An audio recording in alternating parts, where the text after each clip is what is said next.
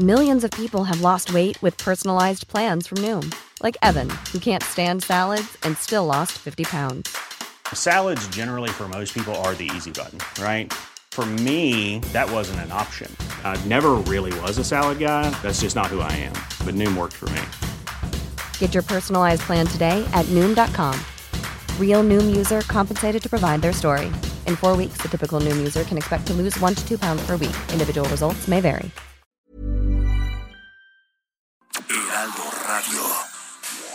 Inicia las noticias de la tarde con Jesús Martín Mendoza en Heraldo Radio.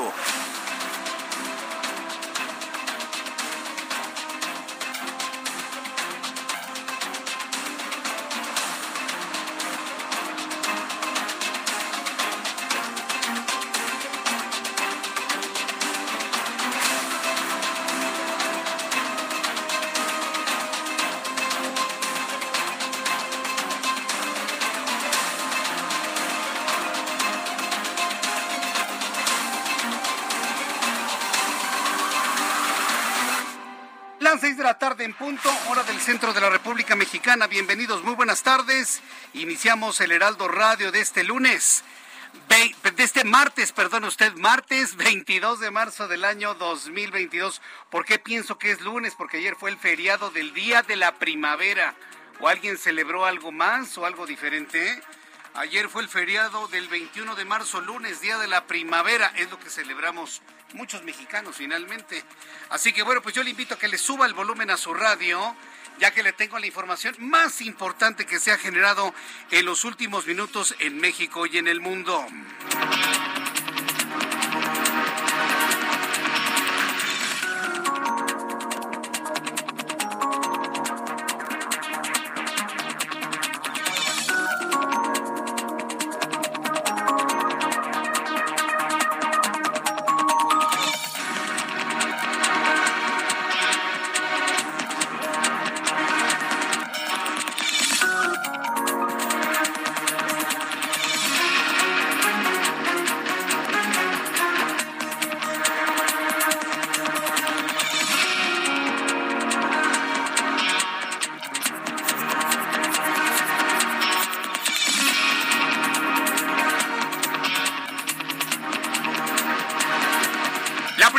Noticia en este resumen que le presento aquí en el Heraldo Radio, un ministro de la Suprema Corte de Justicia de la Nación propuso ordenar la liberación inmediata de Alejandra Cuevas Morán, así como cancelar la orden de aprehensión contra su madre, Laura Morán Servín, ambas acusadas por el supuesto homicidio de Federico Hertz Manero palo a lo que decidía o lo que estaba buscando de alguna manera el fiscal general de la República. Un ministro está ordenando en este momento la liberación inmediata de Alejandra Cuevas Morán y dejar de perseguir a Laura Morar Servín, ambas acusadas por eh, Alejandro Hertz Manero de la muerte de su hermano. Así que bueno, pues ya no se configuró de ninguna manera algún tipo de responsabilidad en este ilícito. Le voy a tener todos los detalles más adelante aquí en el Heraldo Radio.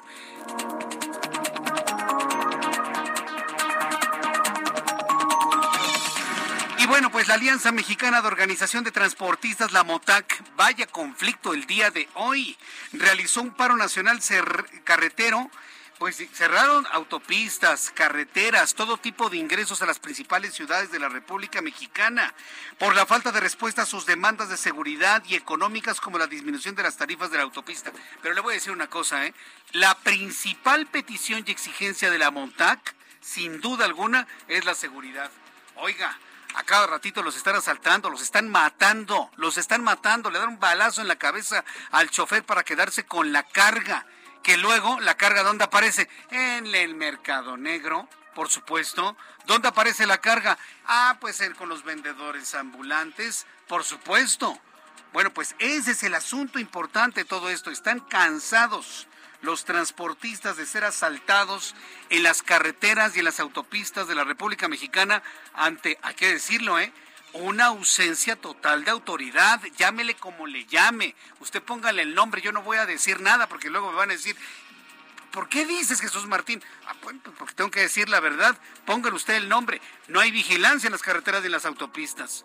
Pasa usted kilómetros, kilómetros, tramos y tramos, decenas de kilómetros y no ve usted una patrulla, no ve una. Se lo digo porque yo viajo mucho en carreteras y autopistas, no ve una. Uno como usuario de un vehículo chiquito cualquiera, imagínense los transportistas que llevan millones de pesos de productos en la carga, no, pues les va como en feria, completamente como en feria. Bueno, están hartos. Y el líder de Amontac en la Ciudad de México ha dicho, nos quedaremos un día, dos días, tres días, cinco días, una semana, dos semanas, tres semanas, cinco semanas, meses, lo que sea necesario hasta que el presidente de la República nos reciba.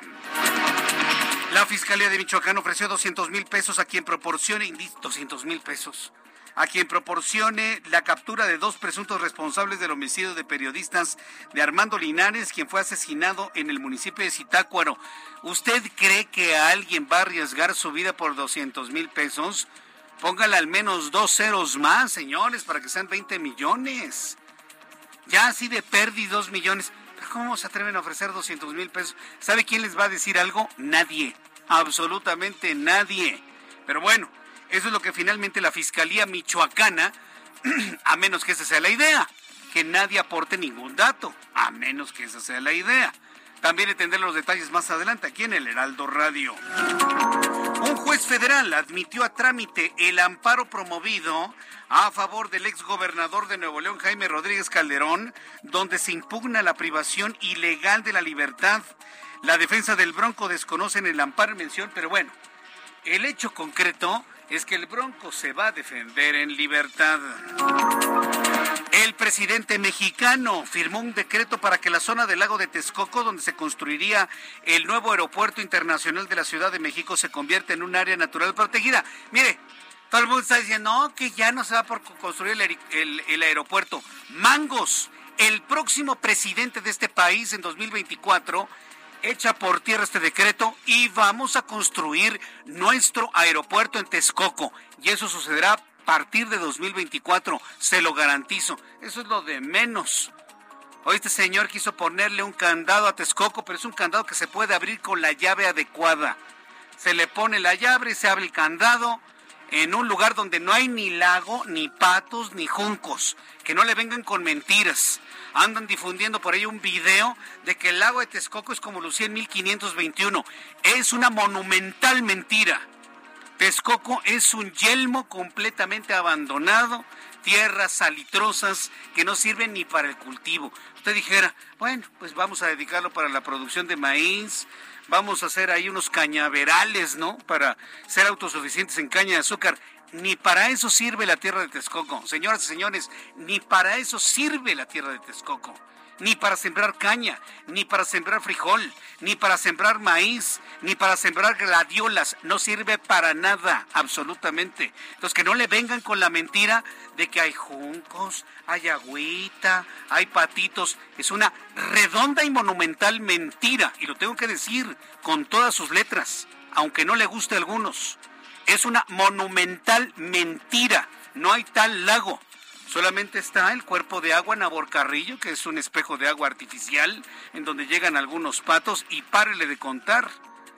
Pero en el área donde se va a construir, repito y subrayo, en el área donde vamos a construir nuestro nuevo aeropuerto internacional de México, no hay ningún lago, no hay ningún junco, no hay ningún valle, no hay patito, no hay nada absolutamente.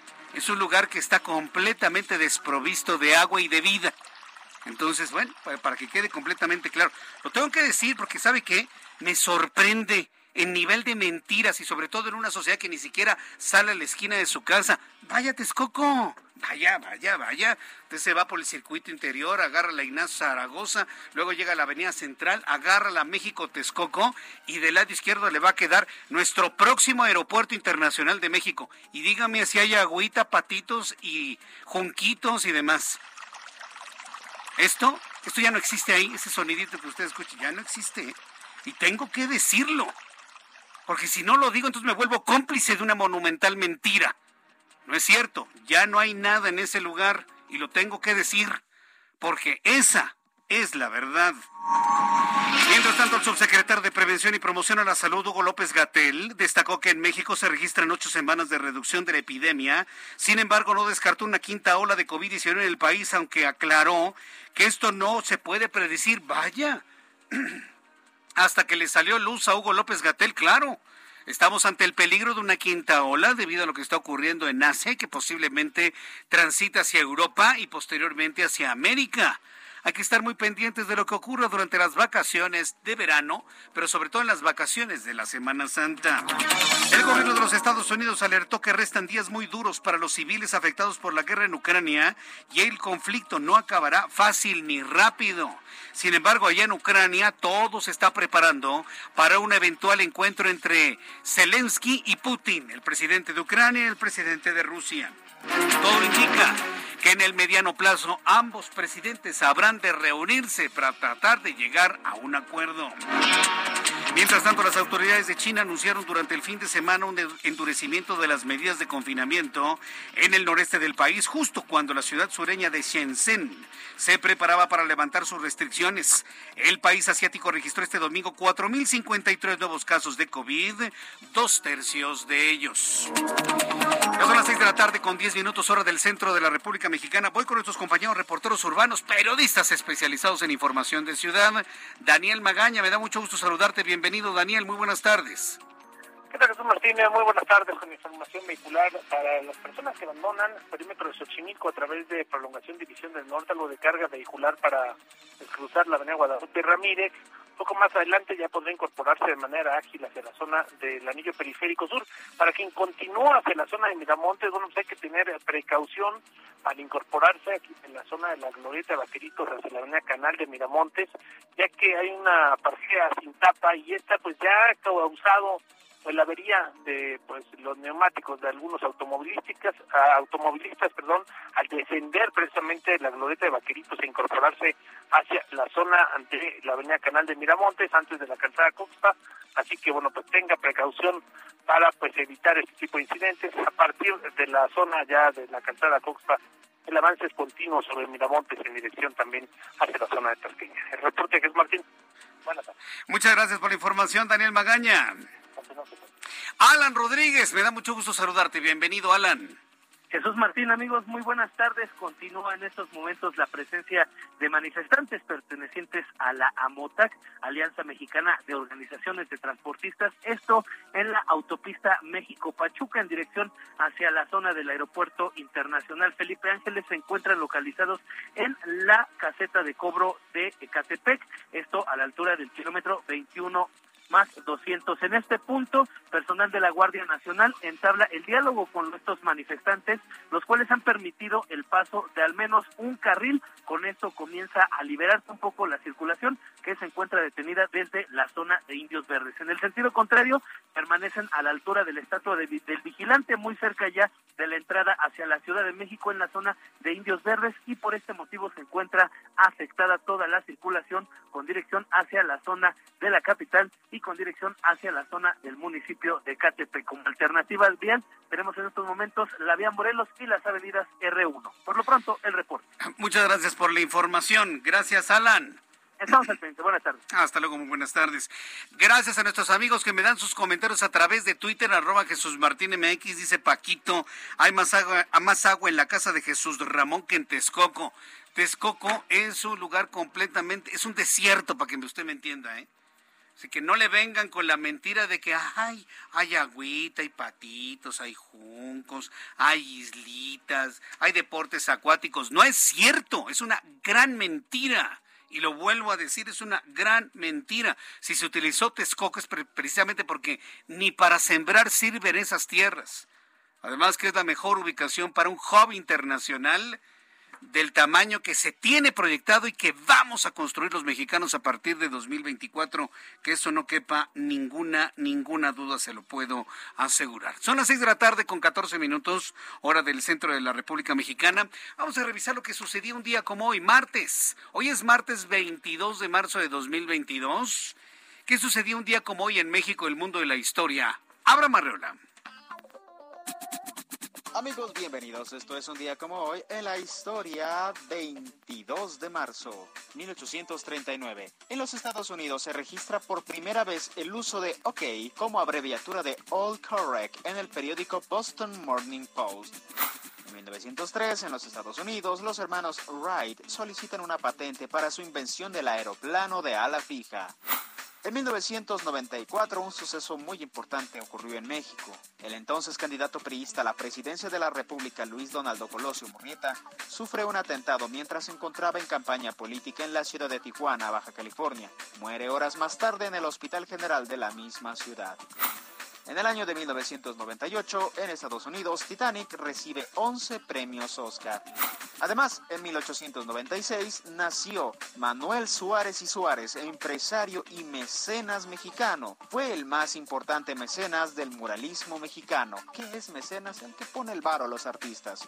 Además, hoy es el Día Meteorológico Mundial. Amigos, esto fue un día como hoy en la historia. Muchas gracias.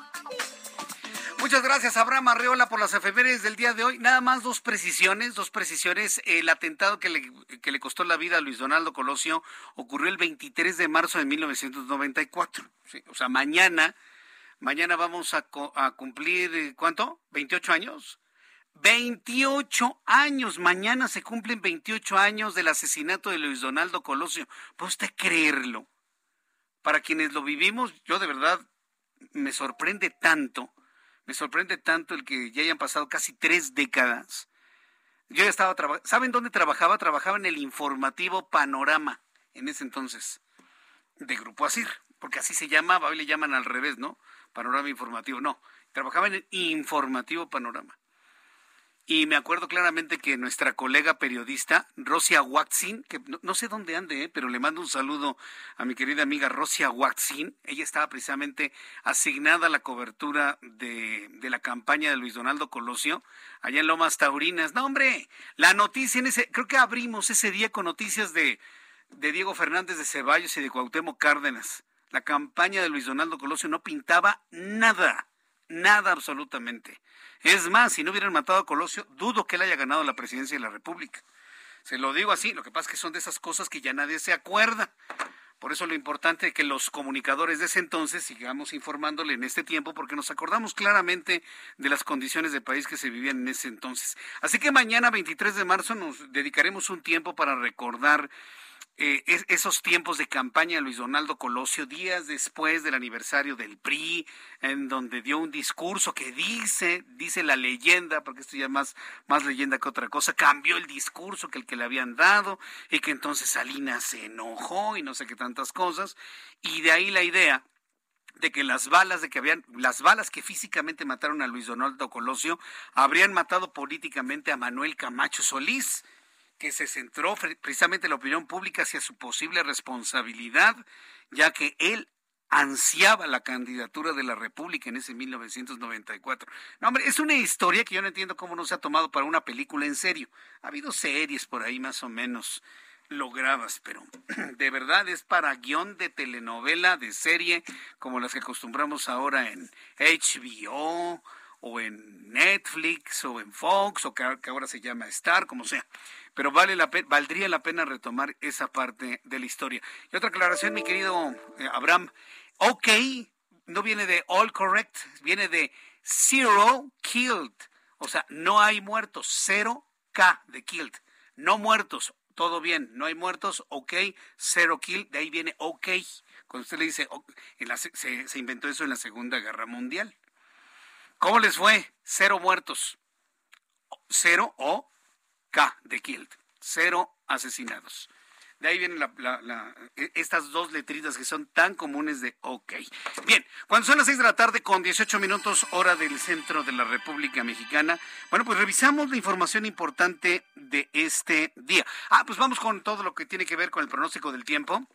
El Servicio Meteorológico Nacional, que depende de la Comisión Nacional del Agua, nos informa qué es lo que va a prevalecer durante las próximas horas. Oye, ya se fue el frío ya se fue el frío afortunadamente. Sin embargo, el Servicio Meteorológico Nacional informa del Frente Frío número 38, una vaguada polar y una masa de aire frío que va a provocar vientos con rachas de hasta 80 kilómetros por hora en, Baja en el Golfo de California y con tolvaneras en Baja California, Sonora, Chihuahua, Coahuila, Nuevo León y Tamaulipas.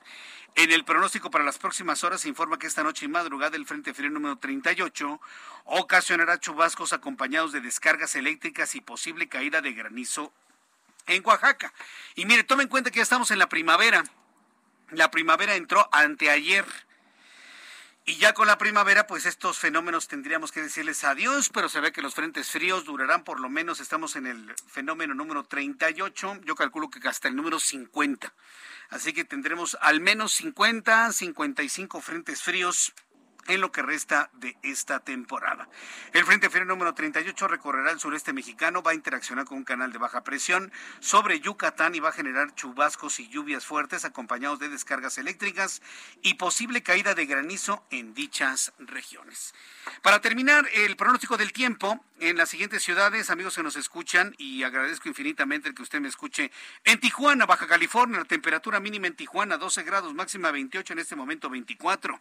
En Acapulco, Guerrero, mínima 21, máxima 32, 27 en este momento. Amigos en Guadalajara, mínima 7, máxima 31. Qué extremoso está en Guadalajara, en este momento 28. Monterrey, Nuevo León, mínima 14, máxima 31, en este momento 27. Villahermosa, mínima 21, máxima 36, 30 en este momento. En Mérida cayendo la noche, mínima 22, máxima 37, en este momento 23. Y aquí en la capital de la República, el termómetro está en 23 grados. Qué buena temperatura esta hora de la tarde. Mínima 12 al amanecer, la máxima 25 grados Celsius.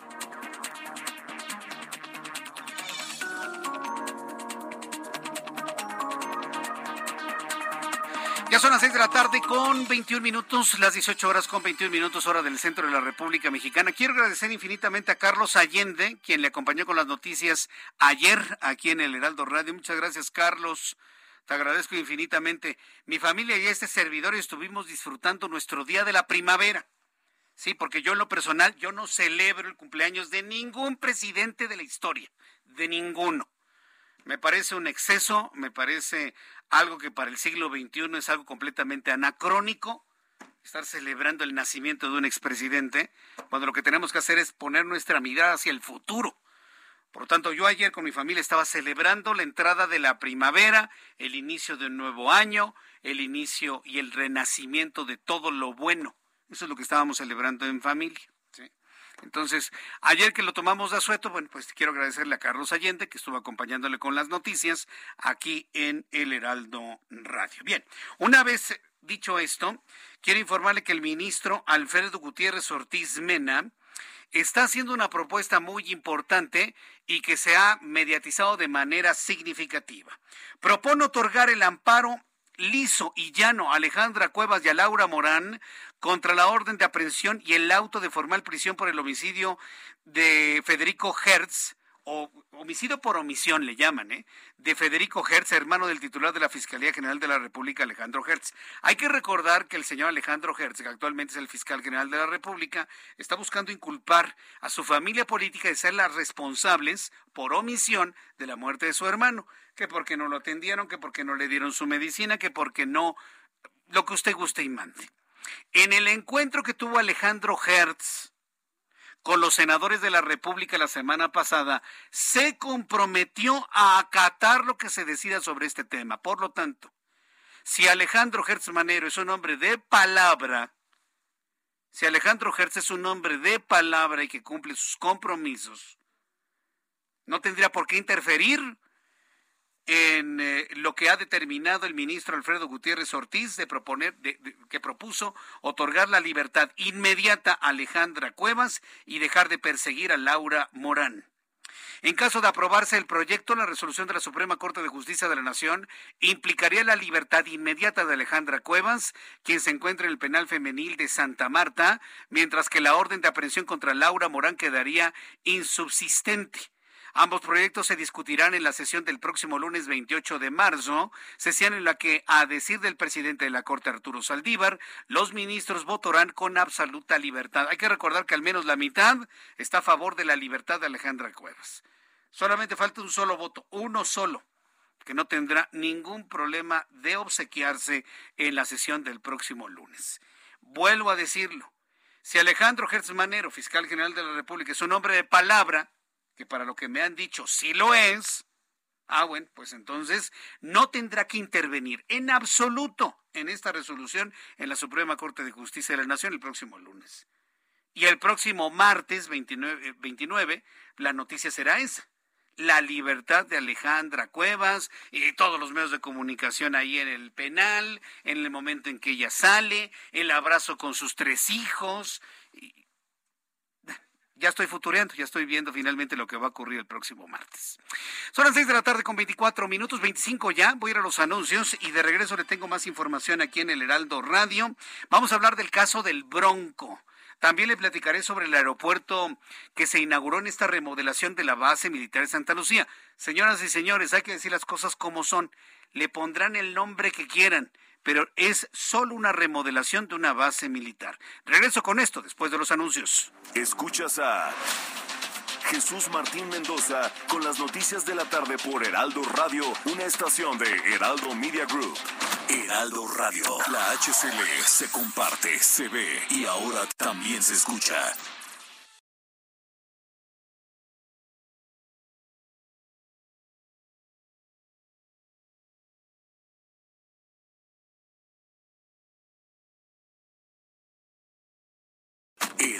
Radio. La HCL se comparte, se ve y ahora también se escucha. Escucha las noticias de la tarde con Jesús Martín Mendoza. Regresamos.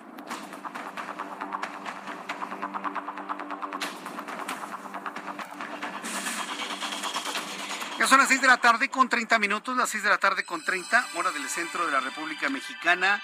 Gracias Aurora Bárcena, muchas gracias Aurora por sus comentarios. Eh, pues más o menos, Aurora, sí, yo, pienso, yo pienso que las cosas tienen, el trabajo tiene que valorarse de una manera importante, por eso la importancia del descanso. Juan Jiménez, muchas gracias por gracias por tu comentario. Guadalupe Romero, excelente noticia, disfrutar cada momento. Gracias Victoria Chávez, gracias Carlos Carrasco Villagómez, Aarón Mateo Bo Voto, muchas gracias. Mario Estrada, gracias por estar aquí con nosotros. Antonio Damián, gracias. José Escorza, Daniel Tenor, muchas gracias. Polo Tobón, gracias Polo. Carlos Carrasco Villagómez, gracias. Daniel gracias. Zuleima Osorio, gracias por tu comentario. También al ratito les voy a platicar algunas cosas algunas cosas del aeropuerto del aeropuerto que se inauguró o que se remodeló en la base militar de Santa Lucía. Sigue siendo una base militar. A ver, señoras y señores. De nada sirve, de nada sirve estarnos engañando, por el amor de Cristo. De nada sirve estarnos engañando. Lo que ha sucedido en la base militar de Santa Lucía, que así se sigue llamando, que así se sigue llamando, es, eh, es, sigue siendo una base militar. El propio secretario de la Defensa Nacional lo llamó ciudad militar. Ciudad militar. Es una base militar. ¿Y esa construcción se le debe a quién? ¿A López Obrador? No, perdóneme. El mérito es del ejército mexicano. Es de los ingenieros y de los trabajadores del ejército mexicano. ¿Sí? López Obrador lo único que ha estado haciendo es usar el trabajo bien hecho que hacen los militares mexicanos. Nada más. Esa terminal, esos techos altos, aunque dicen que son de lámina y que si bodega horrera, me dicen que la verdad no es una bodega horrera, que en realidad está muy bien, que está bien el aeropuerto, o sea, la construcción es buena. No podemos poner en duda la calidad de las cosas que hace el ejército mexicano. Tienen de los mejores ingenieros de este país, por el amor de Dios. O sea, yo no voy a poner en duda la construcción que se hizo en Santa Lucía. Lo que pongo en duda y lo que muchos mexicanos ponemos en duda es que se haya construido ahí, a capricho para decirle a los inversionistas de Texcoco, mira, el que mando soy yo, y como mando yo, te mando cancelar tu aeropuerto, se va a hacer como yo quiero. Y todavía hoy poniéndole candado a Texcoco, un candado que juntos usted y yo vamos a abrir en 2024. Y a partir de 2024, con el presidente que llegue, vamos a construir Texcoco. Ah, claro, por supuesto. ¿Y qué va a pasar con Santa Lucía? seguirá siendo una base militar para los eh, programas de emergencias DN3 y podría funcionar como aeropuerto auxiliar, aeropuerto de emergencia, aeropuerto de carga, ¿sí? Y una remodelación que ya necesitaba la base militar de Santa Lucía, por supuesto. Claro, claro está. ¿sí? Y aunque sea seis, seis años, cinco años, diez meses tarde, concluiremos nuestro gran hub de más de 100 puertas no el aeropuertito de 14 puertas que se inauguró ayer, no, el de 100 puertas que está proyectado ¿sí? en, en Texcoco, por supuesto. Todo es cuestión de tiempo, nada más dejen que terminen los tiempos. ¿Para qué nos rasgamos las vestiduras ahora? El que ríe al último ríe mejor. Mucho, mucho, mucho mejor. Vamos con mi compañera Karina Cancino y reportera del Heraldo Media Group. Reclama la MOTAC altos costos en carreteras de Cote Nayarit. Estamos hoy en medio, fíjese, noticia que supera por mucho el tema del aeropuertito de allá de Santa Lucía, supera pero por mucho el bloqueo y el paro nacional de transportistas del día de hoy. Karina Cancino, gusto en saludarte, bienvenida. ¿Qué tal, Martín? Buenas tardes, buenas tardes a todas las personas que nos están escuchando. Así es, el día de hoy la Alianza Mexicana de Organizaciones Transportistas, AMOTAC, en Nayarit, tomó un tramo de la carretera federal número 15, donde mantiene cerrada la circulación de manera intermitente. En algunos momentos, pues la cierra y luego deja pasar a los automovilistas. Esto para demandar además de seguridad, señalar los altos costos que tienen las casetas en Nayarit. Solamente para darnos una idea, en la autopista Tepic-Mazatlán, que está concesionada a promotora Inbursa y Grupo Carso, con nueve casetas, el costo, por ejemplo, de un automóvil era de, es actualmente 885 pesos.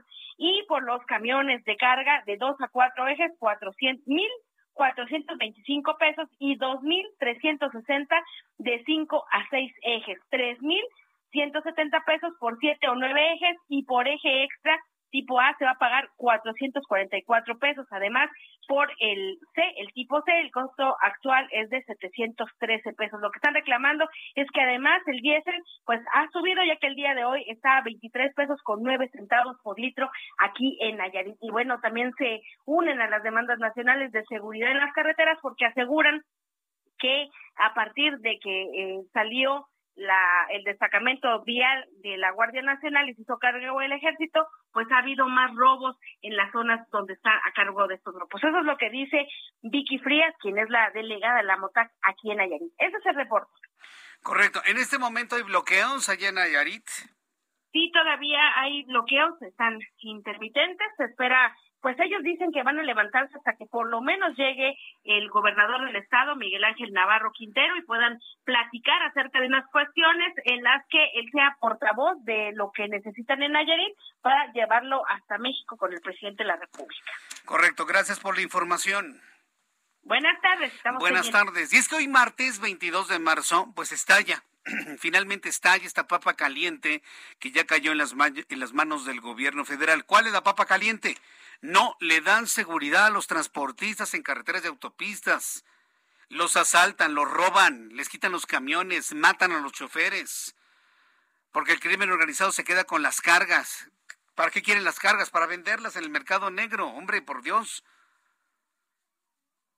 Si eso es lo que sucede a las afueras del Aeropuerto Internacional de la Ciudad de México, con todas las rutas de carga durante las madrugadas, Hoy me lo platicaba precisamente María Larribe en la entrevista que tuvimos hoy al mediodía.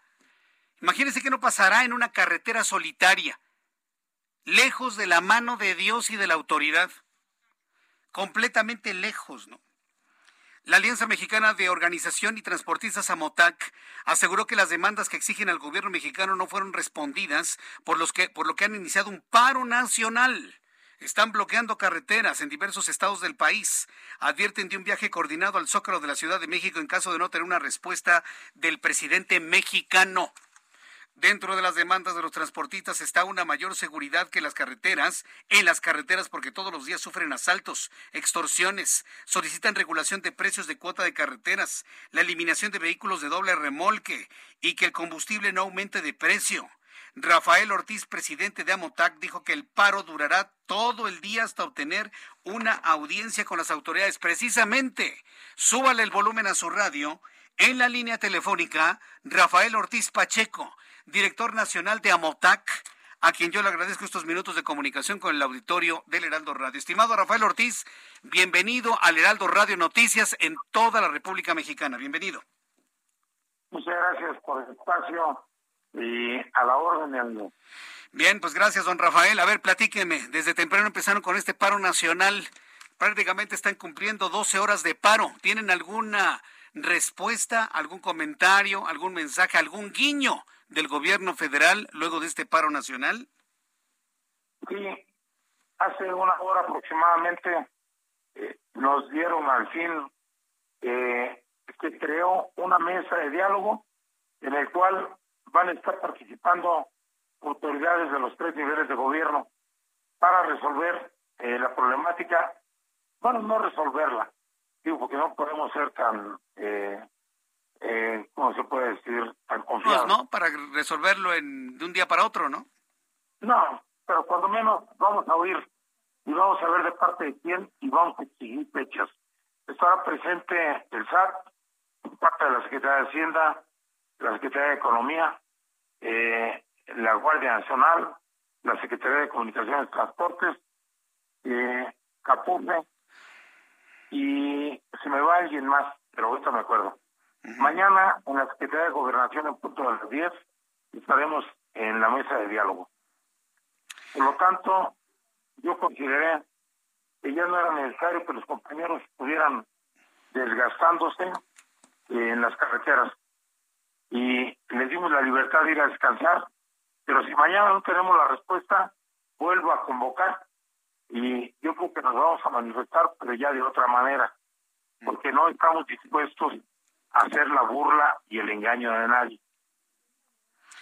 Eso me parece muy bien. Yo creo que la verdad es que a mí me sorprende que hayan tenido que llegar al extremo de tener que paralizar al país para ser vistos, para ser escuchados en una demanda, sobre todo la de la seguridad. A cada ratito los están asaltando, los están robando, los están matando a sus choferes. Como que ya llegó un punto límite, ¿no? ¿Quieren hablar con el presidente de la República o basta con los representantes de las organizaciones que les, que les prometieron, don Rafael? Estamos solicitando una entrevista con él, pero ya está decepcionados estamos porque parece que no hay tiempo para nosotros. Entonces no importa, si él dispone que sea con alguien y él respeta ese diálogo, adelante, no es tanto verle la cara. Si él no quiere eh, apoyar a quienes lo apoyamos para que llegara al cargo, bueno, ya estamos acostumbrados a eso. Vamos a ir eh, a la mesa de diálogo con la gente que disponga y vamos a exponer nuevamente por centésima vez los problemas de transporte ¿Por qué hacen eso en las líneas telefónicas? Ay, Dios mío. No, no le estoy diciendo a mi equipo, ¿no? Sino a los responsables de estos enlaces. ¿De, ¿De verdad no quieren que se escuche la voz de la disidencia de los transportistas? A ver, le vamos a volver a marcar y va a volver a salir al aire. Porque este tipo de denuncias tienen que conocerse a nivel nacional. A ver, ya, ya lo tenemos, don Rafael. Sí, gracias, disculpe. No se preocupe. Entonces nos decía. Sí, eh, vamos a pedir a los funcionarios que estén en turno, porque le decía que esto lo hemos repetido eh, ya muchas veces en los tres últimos gobiernos, desgraciadamente no nos han atendido como se debe y han provocado que el transporte mexicano hoy se convierta en un peligro latente en las carreteras. No es posible ver tanto vehículo doblemente articulado que circula de manera ilegal, que transporta más peso del permitido y que provoca accidentes mortales a diario en todo el país. Y esto con la complacencia de la Guardia Nacional y de la, de la Secretaría de Comunicaciones y Transporte. Yo, yo pienso que, que, se tiene esto que saber, el público tiene que saber todos los riesgos que ustedes están enfrentando en las carreteras y en las autopistas. Además, quieren ustedes una, una claridad en cuanto al cobro de los transportes de carga y el costo del combustible. Eso el combustible se me antoja algo complicado, ¿no lo ve usted, don Rafael? Debido a que pues no depende de una entidad gubernamental, sino de los precios internacionales del hidrocarburo. Mire, pudiéramos entender eso Pero lo que no entendemos es por qué no se nos otorgan tarifas eh, obligatorias para el, el cobro de los servicios. Con tarifas obligatorias y regulando el transporte, el peso por distancia, tenemos para pagar el litro de combustible a 100 pesos. Pero nos pone el litro de combustible caro y no se atreven a darnos tarifas. O sea, nos dejan a la oferta y la demanda y enseguida nos meten la competencia de los vehículos doblemente articulados. Y eso no se vale. Bien, eh, entonces, ¿qué es lo que va a suceder para lo que resta del día de hoy y el día de mañana? ¿Siguen en paro nacional, don Rafael? No, ya, yo creo que de aquí a las 10 de la noche deben de quedar libres ya las carreteras en su mayoría. Quedará algún punto que no alcancemos a localizarlo, pero en el transcurso de la noche queda limpio. Correcto. Nosotros mañana vamos a esa reunión y en punto por ahí de las 3, 4 de la tarde estaré informando a, mis compañeros del resultado. Y tomaremos la decisión y continuamos y salimos nuevamente o les damos la confianza. Correcto. Entonces, para mañana en la tarde, si usted me lo permite, lo vuelvo a buscar para que le comente al público los acuerdos alcanzados, los compromisos establecidos por el gobierno federal. Y bueno, pues yo, lamento que sea a través de la fuerza, a través del bloqueo, a través del paro nacional, como se hicieron escuchar, don Rafael. Es increíble que esto tenga que suceder en México. Es exactamente lo que yo pienso. Es increíble. Cuando tenemos gobiernos que contratan funcionarios y que reciben jugosos sueldos para venir a hacerse tontos y no resolver los reclamos de la sociedad. Hoy tenemos las autopistas de puta más caras de toda Latinoamérica y de todo el mundo y que le ofrecen miles de servicios y que no cumplen con uno solo. Por ejemplo, las autopistas de puta eh, caras, carreteras en mal estado y las que instalaron rampas de emergencia cobran un dineral cuando un vehículo llega a caer ahí. Y eso debería de ser obligación de la autopista de Cota eh, que esté refiriendo. Pero realmente no podemos llegar a eso porque de pronto alguien encontró la mina de oro en el transporte mexicano. Sí. Bueno, pues don Rafael, mañana estaremos muy atentos de los resultados de este primer encuentro con las autoridades. Le agradezco mucho que me haya tomado la llamada telefónica y estamos atentos del proceso de liberación de carreteras y autopistas en toda la República Mexicana. Muchas gracias por este tiempo, don Rafael. Gracias, amigo. Hasta luego, que le vaya muy bien.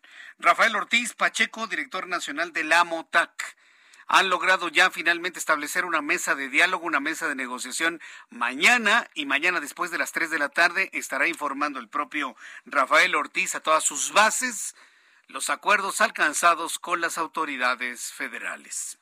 Son las 6 de la tarde con 46 minutos hora del centro de la República Mexicana. ¿Cuántos problemas tenemos en México, no cree usted? Muchísimos, más de los que deberíamos de tener a estas alturas de la vida.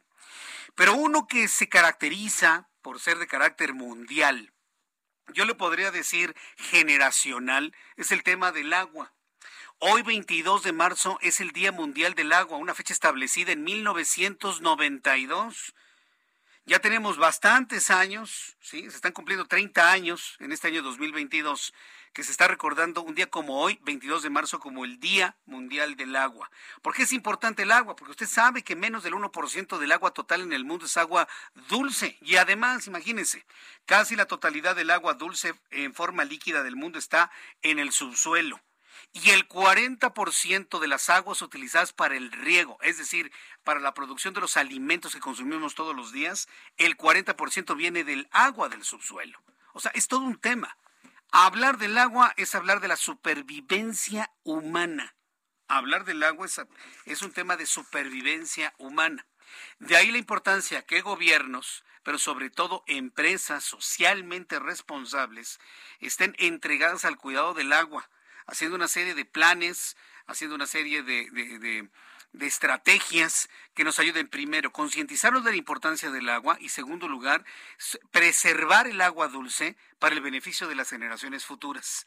Por eso me da mucho gusto recibir el día de hoy, súbale el volumen a su radio, esta comunicación con Sergio Londoño. Él es vicepresidente de Asuntos Políticos, Públicos, Sustentabilidad y Comunicación de Coca-Cola México, a quien yo le agradezco estos minutos de comunicación con el auditorio del Heraldo. Estimado Sergio Londoño, gusto en saludarlo. Bienvenido al Heraldo. Muy buenas tardes. Muchísimas gracias, Jesús Martín, y un saludo muy especial a ti y a toda la audiencia que hoy nos escucha. Todos los años, Industria Mexicana Coca-Cola está dando a conocer ideas, estrategias, pero sobre todo acciones en favor del agua. Hoy 22 de marzo, Día Mundial del Agua, ¿cuáles son las reflexiones y las acciones que está impulsando Coca-Cola México, estimado Sergio Londoño? No, muchísimas gracias por el espacio y para nosotros es un día muy importante porque precisamente, como bien lo decías hace unos minutos, ese es un tema que nos atañe a todos. Y aquí en la industria mexicana de Coca-Cola nuestro compromiso es cuidar el agua ¿Y cómo lo hacemos? Bueno, hemos anunciado un compromiso muy importante eh, para el año 2030, proveer acceso a agua limpia a más de un millón de mexicanos y de mexicanas en las comunidades donde operamos. Y además tenemos muy buenas noticias porque estamos comprometidos con devolver el 100% del agua que utilizamos para hacer nuestros productos. Es un compromiso de la compañía Coca-Cola y del sistema Coca-Cola a nivel global que en México cobra importante relevancia y por el cual trabajamos todos los días. Ahora bien, en este año en particular, en este año 2022, ¿cuál es la, la, reflexión principal y la acción concreta que está apoyando Industria Mexicana Coca-Cola? Bueno, hemos lanzado este año una iniciativa muy importante que llamamos El Amor Multiplica. Ah. ¿Por qué? Porque desde hace 95 años la industria mexicana de Coca-Cola está comprometida con, nuestro país y además con las comunidades en las que operamos. Entonces, eh, desde, desde ese momento hemos planteado una serie de compromisos como el que te decía, como el que comentaba, de acceso a agua limpia para un millón de mexicanos. Y permíteme eh, contarte una historia de lo que hicimos hace algunos meses. En Cihuatlán, en Jalisco, inauguramos el primero de los cuatro humedales que estamos poniendo a disposición de los y las mexicanas. Eh, donde estamos limpiando eh, tres millones de litros de agua al día que devolvemos a las comunidades lo que antes eran aguas residuales, hoy se convierte en agua para eh, proyectos productivos, en este caso un proyecto agroforestal. Entonces, nuestro compromiso es cuidar el agua y ser totalmente transparentes en la forma cómo operamos y cómo utilizamos el agua para hacer nuestros productos. Me gusta mucho la campaña porque el amor multiplica, me parece que es una frase poderosa que nos remite precisamente que a través del amor y el interés por los demás se hacen este tipo de acciones en beneficio de estas comunidades. ¿Cuáles van a ser las comunidades beneficiadas con estas ideas y estas acciones, estimado Sergio Londoño?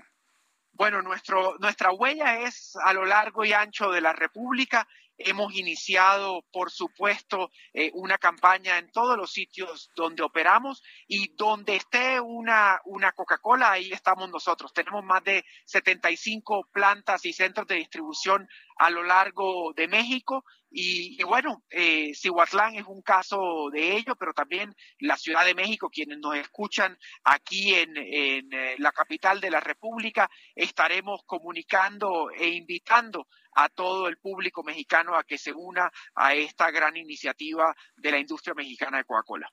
Correcto. Las, acciones concretas, algunos ejemplos, Sergio, de, cómo la gente puede involucrarse en estas acciones eh, para el cuidado del agua, impulsados con las ideas de industria mexicana Coca-Cola. Bueno, no, no sé si recuerdan, pero desde 2007 hasta 2020 tuvimos el programa de reforestación más importante del mundo aquí mismo en México, que ayudó a devolver millones de litros de agua a la naturaleza. Pues continuaremos con acciones de reforestación, pero también en los próximos meses lanzaremos acciones de limpieza tanto de centros urbanos como de playas, con eh, un aliado muy importante que es Fundación Azteca, donde eh, al mismo tiempo que protegemos eh, a la naturaleza de los residuos, también protegemos las cuencas o las fuentes de donde se produce el agua que tanto necesitamos. Entonces estaremos invitando a reforestaciones, a limpiezas de cuencas, a limpiezas de playas y así podremos decir que este movimiento efectivamente hará que el amor multiplique nuestro amor por el país. El amor multiplica, sin duda alguna, y yo creo que esto es una iniciativa muy interesante de una empresa con esta responsabilidad social que ha mostrado Industria Mexicana Coca-Cola. En lo particular, cada persona que en este momento está escuchando la radio y que está escuchando a Sergio Londoño, ¿cuál es nuestra acción en lo privado, en lo particular, para cuidar el agua y hacer realidad esta idea de que el amor multiplica? Sergio. Lo primero, Jesús Martínez, eh, la conciencia, la conciencia que eh, entre todos podemos hacer eh, de este planeta un lugar mejor, que nuestras acciones, por más pequeñas que creamos que sean, impactan a la población en general y tienen un impacto en el futuro de la humanidad y del planeta y que con pequeñas acciones se hacen grandes cambios. Y aquí, cuidando por ejemplo, los espacios de las cuencas, la, foresta o, los árboles de nuestra república, tener una conciencia de las cuencas y eh, conservando el agua que utilizamos, pues podemos hacer muchísimo por, por este planeta. Y, tengan eh, claridad absoluta que nosotros desde la industria mexicana de Coca-Cola nos esforzamos día a día por devolver el 100% del agua que utilizamos para hacer nuestros productos y que estamos comprometidos con la eficiencia en nuestras plantas y en nuestra producción. Sin duda alguna, a mí me consta de, qué manera han ustedes buscado la eficiencia precisamente en sus plantas para el uso del agua, para el reciclaje de sus embalajes, y esto es algo que el público debe conocer. Estimado Sergio Londoño, ha sido un verdadero gusto en el marco de este Día Mundial del Agua el tener la posibilidad de platicar con ustedes, nuestros amigos de Industria Mexicana Coca-Cola. Muchas gracias, Sergio. Muchísimas gracias, Jesús Martín, a ti, a toda la audiencia. Un gusto haber estado con ustedes en la tarde de hoy. Muchas gracias, Sergio. Nos saludaremos en una oportunidad futura. Gracias. Claro que sí. Hasta luego. Sergio Londoño, vicepresidente de Asuntos Públicos, Sustentabilidad y Comunicación de Industria Mexicana Coca-Cola. Felicidades a nuestros amigos. Vamos a los mensajes, regresamos. Escuchas a Jesús Martín Mendoza con las noticias de la tarde por Heraldo Radio, una estación de Heraldo Media Group. Heraldo Radio. La HCL se comparte, se ve y ahora también se escucha.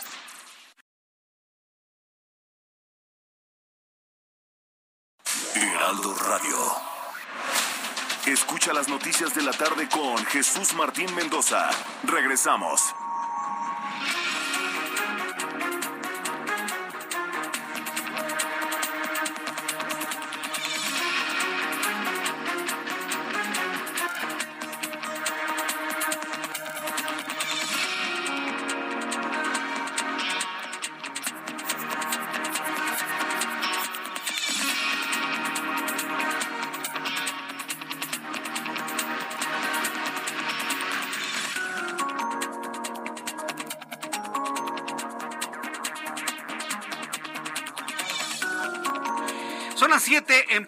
Las 19 horas en punto hora del centro de la República Mexicana, le presento un resumen con las noticias más importantes en el Heraldo Radio.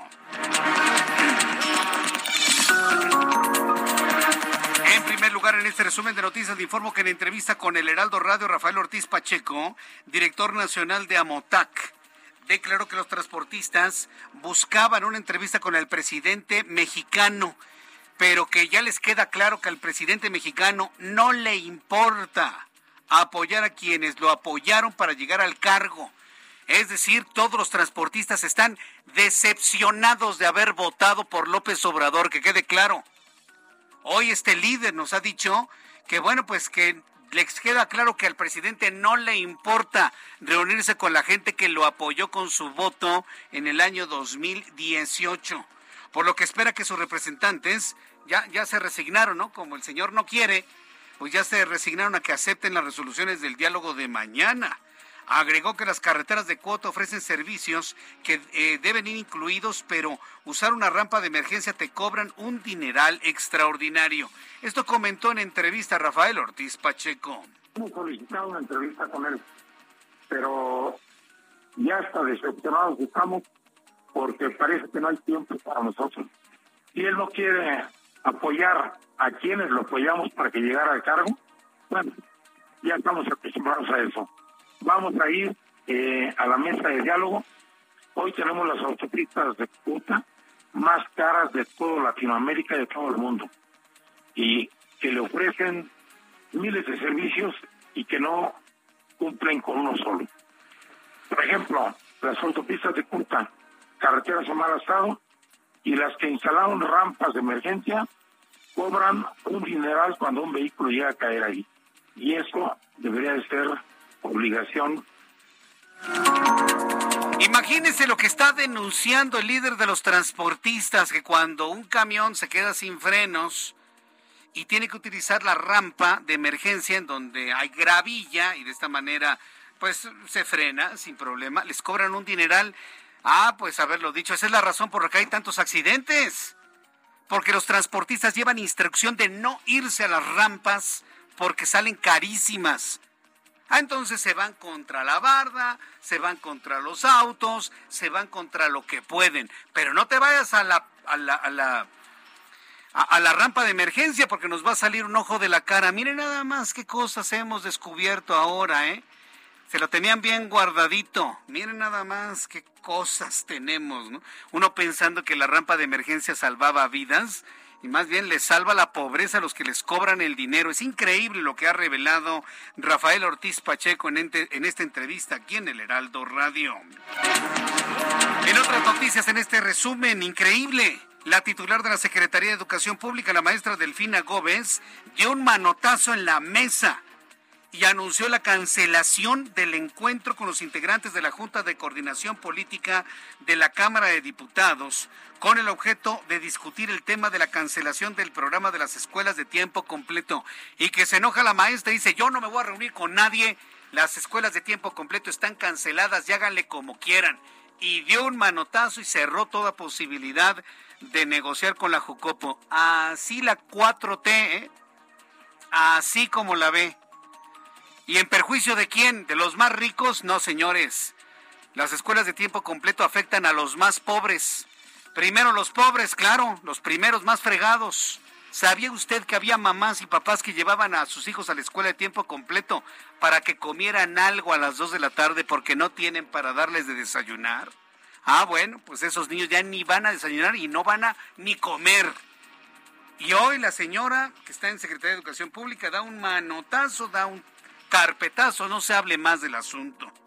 La secretaria técnica de la Jucopo explicó que la maestra Delfina Gómez solicitó una semana porque no contaba con los elementos necesarios para el encuentro con el Poder Legislativo. Es decir, no sabe cómo enfrentar a los diputados ante el más grande despropósito en contra de los más pobres y en contra de los más niños de este país.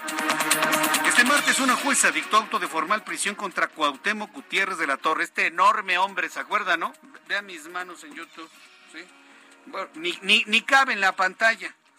Bueno, pues Cuauhtémoc Gutiérrez de la Torre, ex líder del PRI de la Ciudad de México por su presunta responsabilidad en el delito de tentativa de trata de personas en su modalidad de explotación sexual agravada. El secretario de Relaciones Exteriores, Marcelo Ebrard, dio a conocer que tendrá una gira por Medio Oriente e India con los objetivos de traer inversión a nuestro país, crear alianzas para el fortalecimiento del sistema de salud por la pandemia de COVID-19 ante futuras emergencias sanitarias y para fortalecer las relaciones diplomáticas de la región. Y esto ya lo digo yo, ¿eh? Para fortalecer su imagen como candidato presidencial. Ah, este, ¿Usted cree que nada más está viajando nada más para traer vacunas? No, no, no, no, no Marcelo Ebrard está cocinando, está ibanando, está cociendo su imagen internacional como aspirante a la presidencia de la República. Y le informó que un desprendimiento de rocas provocó que el cañón del sumidero fuera cerrado a la navegación hasta nuevo aviso. La información que genera Protección Civil de Chiapas da a conocer que no se reportan personas heridas en el incidente de desprendimiento del Gran Cañón del Sumidero, uno de los grandes orgullos de nuestro país en el bellísimo y extraordinario estado de Chiapas. Policías estatales de Huimilpan, en el estado de Querétaro, mataron a un tigre blanco que se encontraba en libertad. Autoridades aseguraron que era un animal agresivo y por esa razón tuvieron que matarlo.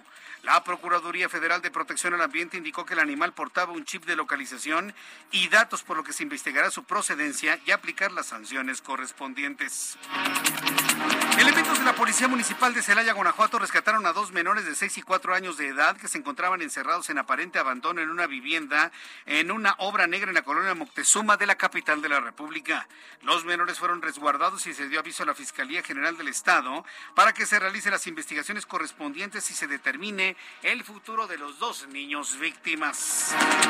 La NASA, la Agencia Espacial de los Estados Unidos, informó que hasta hoy se registraron 5.000 planetas fuera del sistema solar que no han sido explorados o detallados con precisión, pero se puede adelantar que por lo menos el 4% de los planetas encontrados se puede, eh, eh, de los, el 4% de los planetas encontrados, ha dicho la NASA, la Agencia Espacial de los Estados Unidos, es decir, 200 planetas pueden presentar vida dentro de sus atmósferas y podrían ser habitables para el ser humano. A ver, estas noticias son muy bonitas, muy padres, ¿no? Pero eso no significa que el que exista un planeta a varios años luz de distancia, significa que nosotros vamos a echar a perder el que tenemos. Aunque haya planetas parecidos a la Tierra, señoras y señores, el único planeta que tenemos es este. No podemos con nuestra tecnología medieval, en términos universales, con nuestra tecnología medieval, no podemos llegar a ningún planeta del universo de que esté más allá de nuestro sistema solar. Que eso quede bien claro, ¿eh? Con trabajos llegamos a la Luna, no hemos podido mandar otro, otro hombre otra mujer a la Luna desde 1973. Entonces, quítese de la idea de que este planeta es desechable porque hay otros igual a la Tierra. Quítese de, de la mente. El único planeta que tenemos es este. La Fiscalía Capitalina investiga la violación de una joven estudiante de la vocacional 7 que se encuentra en las inmediaciones de la alcaldista Palapa. De acuerdo con la denuncia, la víctima de 15 años, la agresión aparentemente se registró dentro de las instalaciones de La Boca, la madre de la joven estudiante denunció los hechos y su padre fue quien llevó al hospital, pues además de ser atacada sexualmente, estaba intoxicada. Son las noticias en resumen. invito para que siga con nosotros. Le saluda Jesús Martín Mendoza.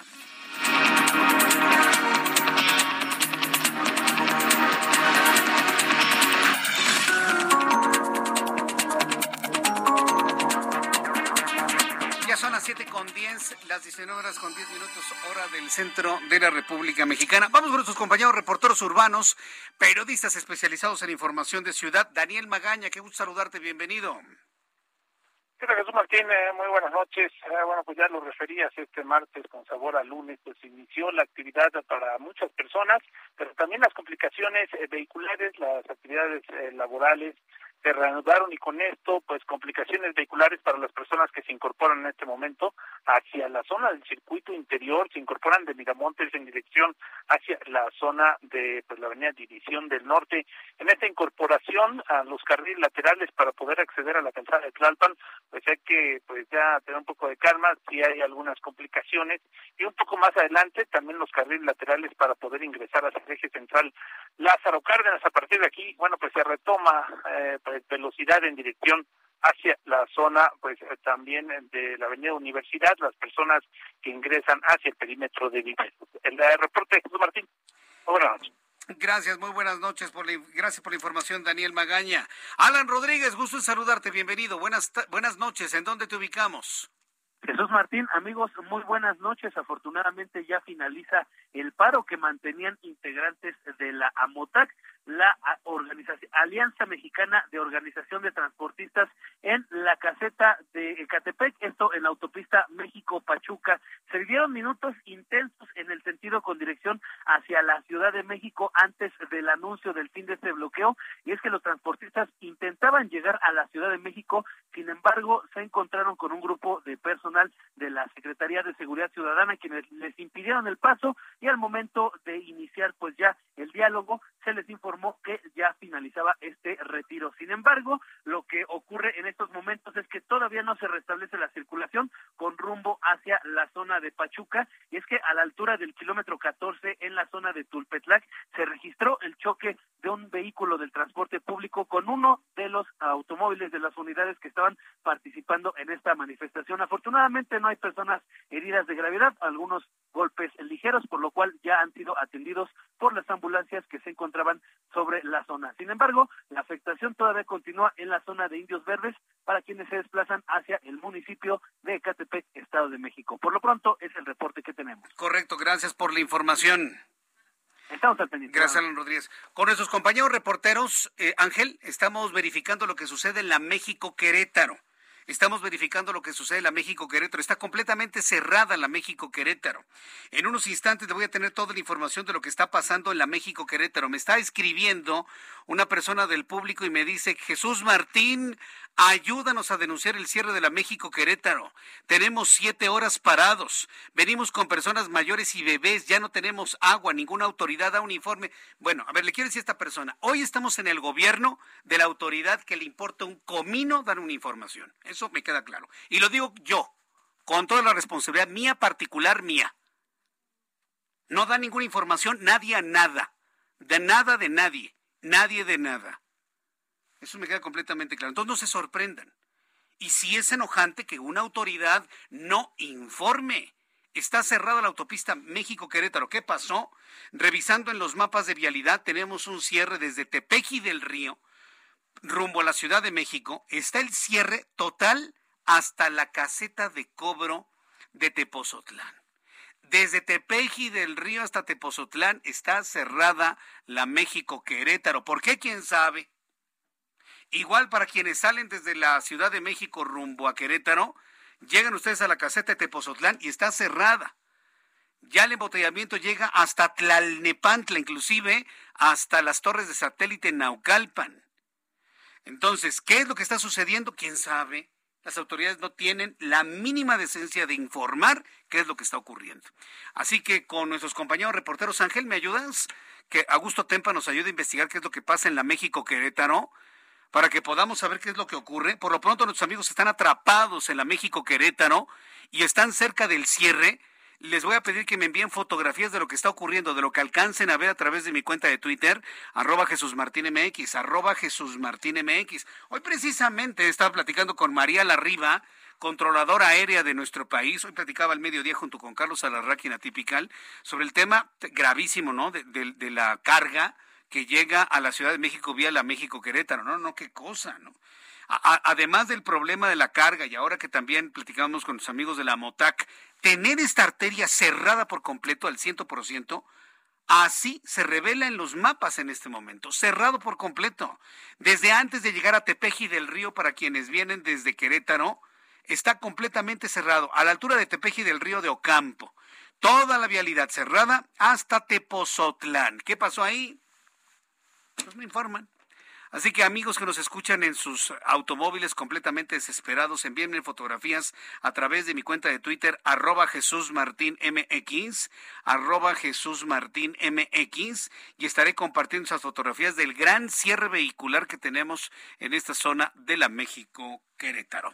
Son las siete con quince, las siete con quince horas del centro de la República Mexicana. Antes de las finanzas, rápidamente le informo porque no se me queda en el tintero. El ministro Alfredo Gutiérrez Ortiz Mena propone otorgar el amparo liso y llano a Alejandra Cuevas y Laura Morán contra la orden de aprehensión y el auto de formal prisión por el homicidio por omisión de Federico Hertz Manero, hermano del titular de la Fiscalía General de la República, Alejandro Hertz. En caso de aprobarse el proyecto, la resolución de la Suprema Corte de Justicia de la Nación implicaría la libertad inmediata de Alejandra Cuevas el próximo martes, quien se encuentra en el penal femenil de Santa Marta, mientras que la orden de aprehensión contra Laura Moral quedará insubsistente. Ambos proyectos se van a discutir en la sesión del próximo lunes 28 de marzo, sesión en la que, a decir del presidente de la Corte, Arturo Saldívar, los ministros votarán con absoluta libertad. Esto me parece que es muy importante que lo sepamos, estamos llevando el seguimiento, ya lo comenté en su momento y lo vuelvo a decir si, si, si Alejandro Gertz Manero, fiscal general de la República, es un hombre de palabra, que quienes lo conocen me dicen que sí lo es, entonces no tendrá por qué intervenir en la decisión de la libertad de una mujer y dejar de perseguir a la otra, ¿sí? Y esa se podría convertir en la gran noticia del próximo lunes y el próximo martes. Son las 7 con 16, las 19 horas con 16 minutos hora del centro de la República Mexicana. ¿A quién tenemos, Ángel? Vamos con mi compañero Alan Rodríguez. Atención amigos atrapados en la México Querétaro. Mucha atención, a ver, bajen las ventanillas por favor y suban el volumen a su radio para que todos escuchen el informe que nos tiene que dar nuestro compañero reportero Alan Rodríguez sobre el cierre en la México Querétaro. Adelante, Alan, te escuchamos. Jesús Martín, amigos, muy buenas noches. Pues tras varias horas de este bloqueo en la autopista México-Querétaro. En esta ocasión se registra a la altura de Cuautitlán Izcalli y la caseta de Tepozotlán. En este punto los automovilistas ya se encuentran completamente desesperados y es que se han enterado que a través de redes sociales ya se han comenzado a liberar los demás accesos a la Ciudad de México. Es por este motivo que hacen un atento llamado de atención a la autoridad en esta zona carretera y es que ya los automovilistas, eh, los integrantes de la organización de transportistas, pues prácticamente no han hecho caso a la orden de liberar y es que ya se les ha ofrecido una mesa de trabajo con autoridades de la Secretaría del Transporte, sin embargo, pues ellos continúan en este espacio bloqueando la circulación. Por este motivo tenemos afectaciones que llegan incluso hacia la zona del circuito exterior mexiquense. Hay automovilistas que están circulando en sentido contrario utilizando tanto el acotamiento como otros espacios de esta vialidad y esto ha, ha generado peores situaciones a la vialidad en este punto. Completamente detenidas, eh, ya se ha entablado el diálogo entre las autoridades y este grupo de transportistas, sin embargo, este al parecer es el único espacio en el que todavía no se retiran los bloqueos. Vamos a estar más al pendiente y les estaremos comentando más adelante cuál es la situación que prevalece. Correcto, gracias por la información, Alan Rodríguez. Continuamos al pendiente. Rafael Ortiz Pacheco, en unos instantes, comprometió la liberación de todos los bloqueos carreteros. Este bloqueo que tenemos en la México Querétaro tiene, está relacionado con el paro nacional de transportistas. Más de siete horas hay personas que han sufrido este gran paro en la México Querétaro. Bueno, se ha empezado ya a liberar. Me está escribiendo Scarlett a través de, de, Twitter y me dice, Jesús Martín, sigue bloqueada la carretera México-Querétaro, kilómetro 70. Ya oscureció, por favor, diles que tengan tres pesos de madre y liberen. Estoy leyendo textual, ¿eh? Y lo está enviando a la Guardia Nacional, a Noticias, a Jesús Martín, a López Dóriga, a Ciro Gómez Leiva, a Caminos, a, Caminos y Puentes Federales. La gente está desesperada. Patricia, ya más de dos horas parados en la carretera México-Querétaro y ni para cuándo. Qué buen gobierno tenemos que ni le importa que los afecten estos paros a las personas que trabajamos. Sergio, Capufe, y me lo envía a mí. Desde las 10 de la mañana está bloquada la carretera México-Querétaro, kilómetros de filas y la Guardia Nacional nacional parece ser una burla. Ya va a caer la noche y la gente está a media carretera en el riesgo que eso conlleva. Hagan algo dice Sergio, todo desesperado desde la autopista México-Querétaro. Para las personas que me quieran enviar sus fotografías de lo que está ocurriendo en este momento, arroba Jesús Martín MX, arroba Jesús Martín MX, gracias ingeniero Jorge Cárdenas, gracias por escribirnos. ¿Qué país? Son las siete con veinte. Juan Musi Amione, analista financiero, hoy aquí en el Heraldo Radio. Mi querido Juan, qué gusto saludarte, bienvenido, muy buenas noches. Igualmente, mi querido Martín, ¿cómo estás? Muy buenas noches. Vaya, qué país nos ha tocado, ¿no? Con aeropuerto y con cierres eh, en, las carreteras. ¿Qué, ¿Qué momento, Juan? ¿Qué nos tienes tú el día de hoy? Pues sí, hombre, la verdad es que haciendo, haciendo muy poco por darle atractivo, por darle certeza a la inversión, local y extranjera y pues mandando mensajes y señales que considero que pues no, no abonan al, al, bienestar y a reactivar pues este círculo virtuoso que es la inversión, la economía, la generación de empleo y pues que cada vez más mexicanos tuvieran la posibilidad de accesar a un mejor nivel de vida, porque como tienes eh, toda la razón y como bien dices, eh, pues qué momentos, qué, qué cosas que nos está tocando vivir y en un contexto global también muy complicado, ¿no? Porque además de México, suma todo lo que hemos vivido con la pandemia, ahora las complicaciones que te trae esta invasión rusa en Ucrania, y le pegan pues no solamente a Rusia y Ucrania, sino también a todo el mundo, lo estamos viviendo con inflaciones. Y pues nada, Jesús Martín, este, pues sí, sí, triste porque eh, urge, urge tomar medidas que, que, puedan abonar a, insisto, generar mejores condiciones de vida para, para más mexicanos y eso pues solamente atrayendo inversión, atrayendo negocios, dando certeza, dando confianza y bueno pues parece que eso, que eso no lo están, no lo están viendo. Comentarte, esta semana es también complicada, no, no tengo muy buenas noticias porque el jueves es la publicación de la inflación, en este caso de la primer quincena de marzo, el jueves muy temprano, eso de las 6 a.m. se da a conocer este dato, Y seguramente, mi querido Jesús Martín, vamos a tener un dato malo, un dato negativo, un dato inflacionario eh, que coincide con la reunión de política monetaria del Banco de México, que es, es, el mismo jueves a la una de la tarde. Y creo que este dato inflacionario, va a salir mal, va a salir presionada la inflación, y seguramente estará en torno al 7.3, 7.4 o 7.5, la cifra anual, pues le va a facilitar la tarea al Banco de México para subir las tasas de interés.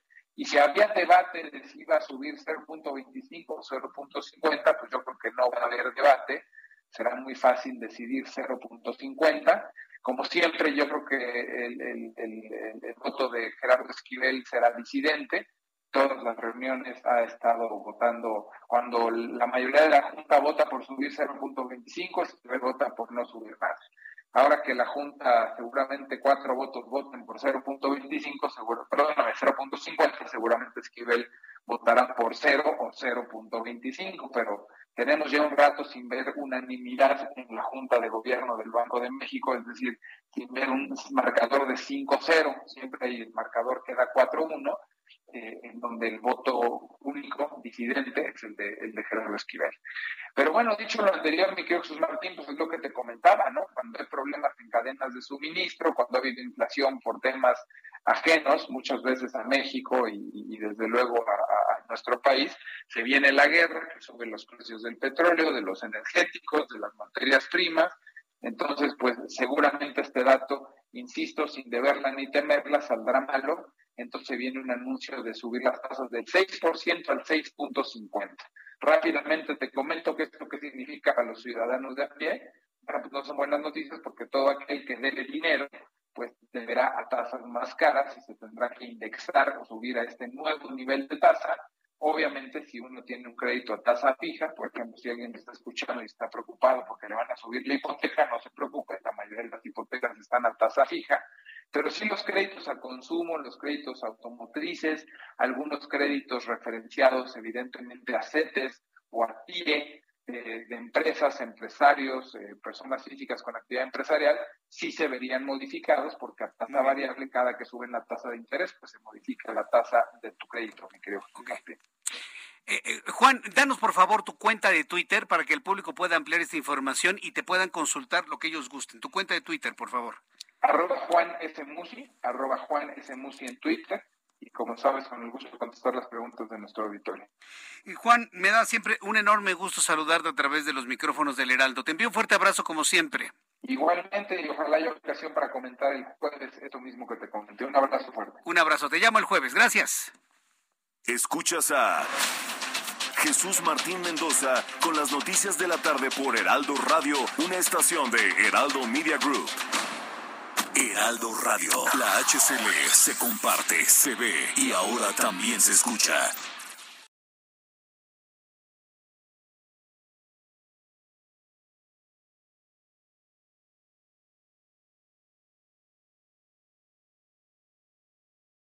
Heraldo Radio. Escucha las noticias de la tarde con Jesús Martín Mendoza. Regresamos. Son las siete y media, las 19 horas con 30 minutos hora del centro de la República Mexicana. Escucha usted el Heraldo Radio, a nuestros amigos que nos escuchan en todo el país. Gracias por estar con nosotros y a todos los que están, me están enviando mensajes, comentarios y preguntas. Tengo muchas preguntas de personas que me dicen, oye Jesús Martín, ¿qué pasó con el caso de Isaac Rangel Pino? Ahí le va, a ver. Súbale el volumen a su Le tengo una muy buena noticia, muy, muy buena noticia. Platiqué durante estos días con Miriam Pino, quien es la mamá de Isaac Rangel. Platiqué con Gabriel Elguera Repeto, quien es papá de Isaac. Y pues mire, a mí la verdad me, da un enorme gusto lo que le voy a platicar. Así rápidamente antes de ir a la siguiente noticia, porque esto también es noticia. Puedo adelantarle, y, y atreviéndome un poquito, porque falta todavía algo de tiempo para la recuperación de Isaac, le hicieron su, su operación la semana pasada, su cirugía de córnea el viernes pasado, le hicieron su cirugía, salió muy bien, se tardaron dos horas y media en la cirugía, una cirugía que dura en realidad 45, 40 minutos en casos de, personas adultas, en el caso de Isaac tardó dos horas y media. Resultado de la cirugía, muy bien el resultado, la, la, cirugía fue todo un éxito en su ojo izquierdo, que era el más lastimado, el más dañado. Ya no veía absolutamente nada. Isaac ya no veía nada, quiero decirles, amigos del público. Nada, ya utilizaba su bastoncito. Yo vi fotografías que me enviaron ya con su bastón, con ya su bastón de, persona invidente. Lo operan, y esto ya lo supe después el fin de semana, se recupera, abre los ojos y la primera frase que dijo Isaac, mamá, te estoy viendo. Es algo verdaderamente impresionante. Isaac ha recuperado la vista, claro, borroso por supuesto, porque finalmente es, es todo un proceso de adaptación de la nueva córnea, pero ya su mundo no es de oscuridad, es de luz y del rostro, el primer rostro que vio fue el de su mamá. En ese momento Miriam se llenó de alegría, el propio Isaac se llenó de alegría, mamá, te estoy viendo, y se fundieron en un abrazo infinito, ambos, en el momento en el que pudo abrir los ojos y empezó a ver ya colores, formas, imágenes y el rostro de su mamá luego de tener completamente oscura su visión. ¿Qué le quiero decir con esto? Que juntos usted, usted, usted, usted, usted, tú, tú, yo, todos, los que aportamos buenos deseos, los que aportamos económicamente, los que aportamos oración, todos los que estuvimos involucrados hemos logrado hacer juntos todos un milagro. Isaac está viendo. Yo le expliqué, yo le preguntaba a Miriam, ¿cómo es eso posible? Si el proceso de recuperación es muy largo. Sí, me dice efectivamente, los médicos hablaban de un proceso de recuperación cercano a un año para un ojo, cercano a un año.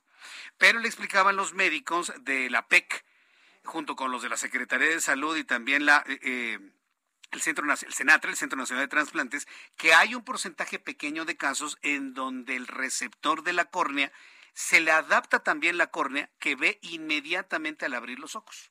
O sea, ve, digo, con algunas dificultades, con algo de desenfoque, algo borroso, lo cual se va finalmente ah, eh, componiendo a lo largo del tiempo, conforme se va. Pero no hay datos de rechazo, no hay pus, la, córnea se adaptó perfectamente al ojo de, Isaac y él es un niño feliz. Tuve la oportunidad de platicar con él el viernes en la noche y estaba contentísimo, contentísimo, muy agradecido. De hecho, él me está pidiendo que a través mío quiere enviar un agradecimiento muy grande a todo el público, al Heraldo de México, por supuesto, al público que sigue este programa, porque lo apoyamos todos juntos y mire, tiene la posibilidad ya en un solo ojo de poder ver, de poder ver el rostro de sus padres. Y conforme avancen los meses, veremos la posibilidad del, del otro ojo para que entonces tenga una visión completa. Quiero agradecerle infinitamente a usted el que haya apoyado este, este, este caso que no termina, ¿eh? Aquí empieza una nueva etapa en la recuperación de Isaac y todo gracias a usted, a su apoyo, a sus oraciones, a su dinero.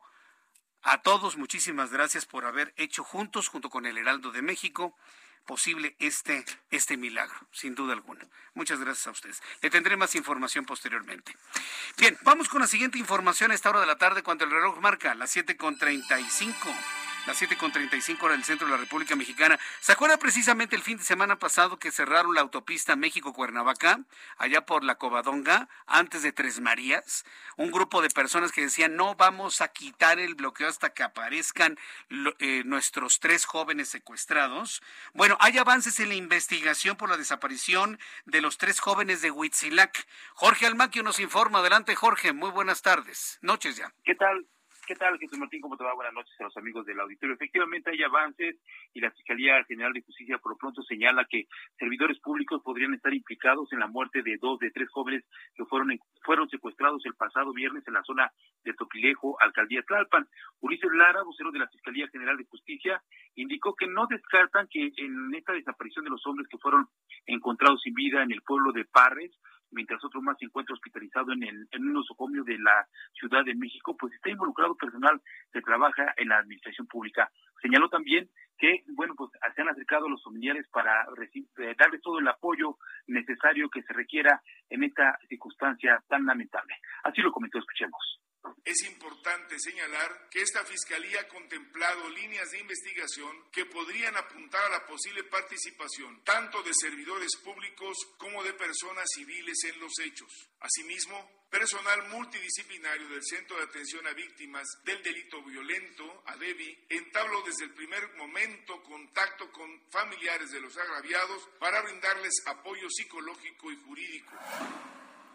Sara López eh, expuso Jesús Martín que por lo pronto se han llevado a cabo 70 diligencias, entre las que destacan trabajos de campo, entrevistas, declaraciones ministeriales, tanto de autoridades como de civiles, dictámenes periciales, reuniones interinstitucionales, inspecciones en el lugar donde fueron localizados los cuerpos de los dos jóvenes y también han llevado a cabo análisis de contexto. Señaló que la indagatoria será atraída por el Ministerio Público de la Fiscalía de, de la Coordinación General de Investigación de delitos de alto impacto y bueno, pues van a continuar con estos avances y estarán informando en los próximos días sobre esta lamentable situación que se registró precisamente aquí en parte de la alcaldía Tlalpan. Por lo pronto, Jesús Martín, el reporte que les tengo. Oye, Jorge Almaquio, cuando Ulises Lara y el documento hablan de la intervención de servidores públicos, ¿a qué se refieren? ¿A policías?